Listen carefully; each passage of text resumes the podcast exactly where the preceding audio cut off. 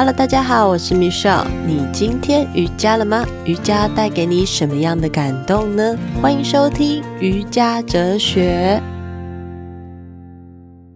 Hello，各位听众朋友，新的一年大家好哇！哇哦，听到上次我的声音，应该是过年前的事了吧？对啊，因为我开始新的环境、新的工作，加上自己要顾两个孩子，有一点点挑战。所以在重新再思考 Podcast 可以产出什么样的内容，让大家可以更舒服的、更愉悦的、轻松自在的聆听我的节目《瑜伽哲学》。今天想从绘本、儿童的绘本里头，我们来聊聊我们如何去重新的看待自己、认识自己。而在这个新的一年的时候，嗯，这本绘本它也带给我一些新的启发，也可以让孩子多一点机会认识这本绘本。家里有孩子的家长们也可以去图书馆借这一本书，因为这本书就是我跟我的孩子到图书馆的时候看到的，觉得蛮有趣的，所以今天就来分享这一本绘本，它的名字叫做《优良蛋》（The Good Egg）。可能是因为最近闹金闹蛋荒嘛，所以当我看到这本蛋的故事的时候，我觉得特别的新鲜，特别的有趣。加上这本的内容呢，嗯，我先来说明一下，这个绘本的作者是乔里约翰，他的图是皮特奥瓦德，翻译叫陈玉婷。内容主要在说明有一颗优良蛋，它非常非常的完美。不管你需要帮什么忙，他都会做得到。可是啊，他跟了十一颗蛋住在一个空间里头。优良蛋呢，他试着要管他们，可能叫他安静，叫他不要捣蛋，但是却没有人在乎。所以优良蛋的头啊，好痛啊！那你猜猜他会发生什么事呢？我觉得这个图画真的画得太完美了，哈哈，因为。他的头裂开了，所以呢，我今天想要来介绍这本关于爱自己，我们如何从优良蛋这一本绘本看到我们如何爱自己，我们如何照顾我们自己，我们如何去保持我们心理的健康。好，优良蛋，The Good Egg，故事开始喽。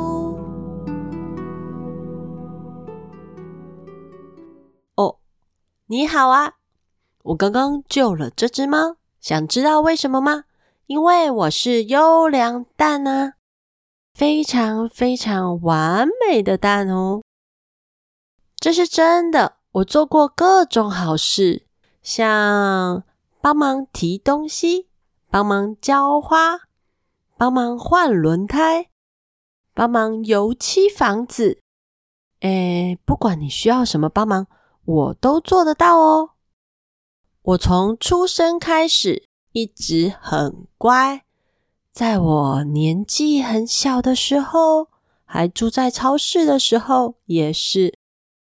那里有十二颗蛋，蛋里头有爱美的，有爱哭的，有生气蛋，有臭脸蛋，有冷酷蛋，有害羞蛋，有迷糊蛋，有瞌睡蛋，有耍宝蛋，有顽皮蛋。和另外一个超级顽皮蛋，这十一个蛋都不守规矩，他们都不乖，他们不遵守睡觉的时间，他们只吃加糖的麦片，他们乱发脾气，他们没理由的大哭，他们破坏东西，而且是故意的。这时候我会试着管他们。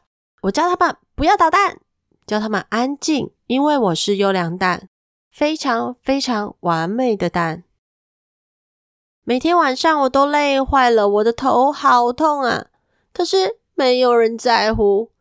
有一天，我发现我的蛋壳上出现了裂痕，而且到处都是。天哪！我去看了医生。医生说：“这是我给自己压力造成的。”哦，我要求大家跟我一样，是一颗优良的蛋。我的头真的裂开了，这是真的。有些事得要改变了，我受够了。我跟所有十一颗鸡蛋说：有爱美蛋、爱哭蛋、生气蛋、臭脸蛋、冷酷蛋、害羞蛋、迷糊蛋、瞌睡蛋、耍宝蛋、顽皮蛋，还有另一个超级顽皮蛋说：我要走了，我不能跟你们这些坏蛋纸盒们在一起。我只是里面唯一的优良蛋，我觉得。我不行了，所以那天晚上我离开了。我从这个城市到另外一个城市，从几个小时变成好几天，从好几天变成好几个礼拜。我不知道时间过了多久，我都是一个人。可是啊，我在旅行中，我在星空下，我专心思考我是谁，我需要什么。我开始思考我是什么的时候，我散步了。看书，在河里漂浮。我开始写日记。我找到让自己静下心的时刻。我吸气，我吐气。我甚至开始画画。哇哦！我开始有了自己的时间。你猜猜发生了什么事？渐渐的，蛋壳上的裂痕开始消失。我再也不会头痛了。我感觉找回我自己了，甚至我的头上还可以顶了很多很多颗石头呢。用冥想的方式，所以我做了一个重大的决定，我要回家去找我的朋友。毕竟在外面也有点孤单。这次我知道我可以怎么做，我会试着不要担心太多。我对朋友好的时候，也会对自己好。我知道大家应该都很想我吧，因为我也很想大家。Hello，大家好啊，最近过得好吗？哇哦，大家还特别热烈欢迎我耶！我虽然看着大家，但是和以前不一样了呢。我发现，虽然朋友不完美，但我也不需要表现的完美，我可以放轻松的接受。没错，我们团圆了。我们是一盒十二颗完整的蛋。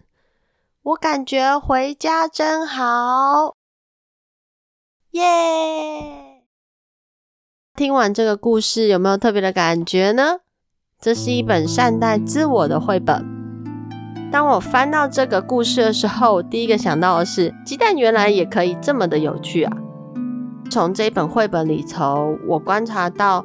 我常常会很容易很紧绷，很容易很紧张，所以当我开始学习瑜伽之后，我觉得那个焦虑感好像慢慢消失了，好像自己可以理解了什么，甚至可以知道，诶，我好像可以不用总是那么的完美，我可以慢慢的尝试去接受各种面向的自己。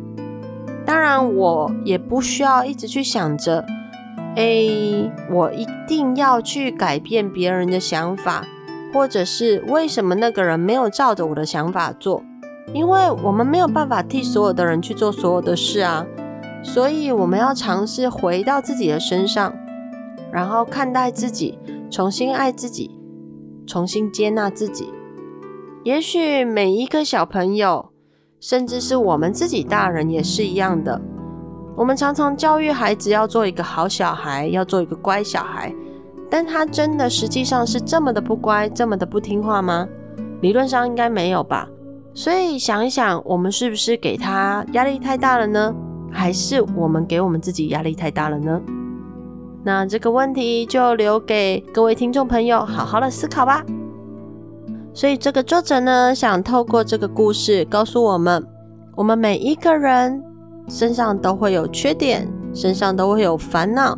我们如何重新撕去身上的标签，真正的认识自己，然后发现我们最大的潜能呢？不管是孩子还是大人，我们都可以看见优良蛋正在往自己内在适时的去放轻松，接纳这些不完美，我们就可以更能在生命中安然自得哦。如果有机会的话，也欢迎你购买这本书，或者是去图书馆借阅哦。我觉得真的真的非常值得一读再读，分享给大家。希望大家都能在新的一年找回到自己的平静。感谢你收听瑜伽哲学节目，邀请你一起订阅我的频道，给我五颗星的评价。你也可以私讯我，或是留言在留言区，告诉我你的心得、你的想法，甚至你的问题哦，我会一一的回答你们。感谢你收听节目到现在，Namaste。感恩，感恩，感恩。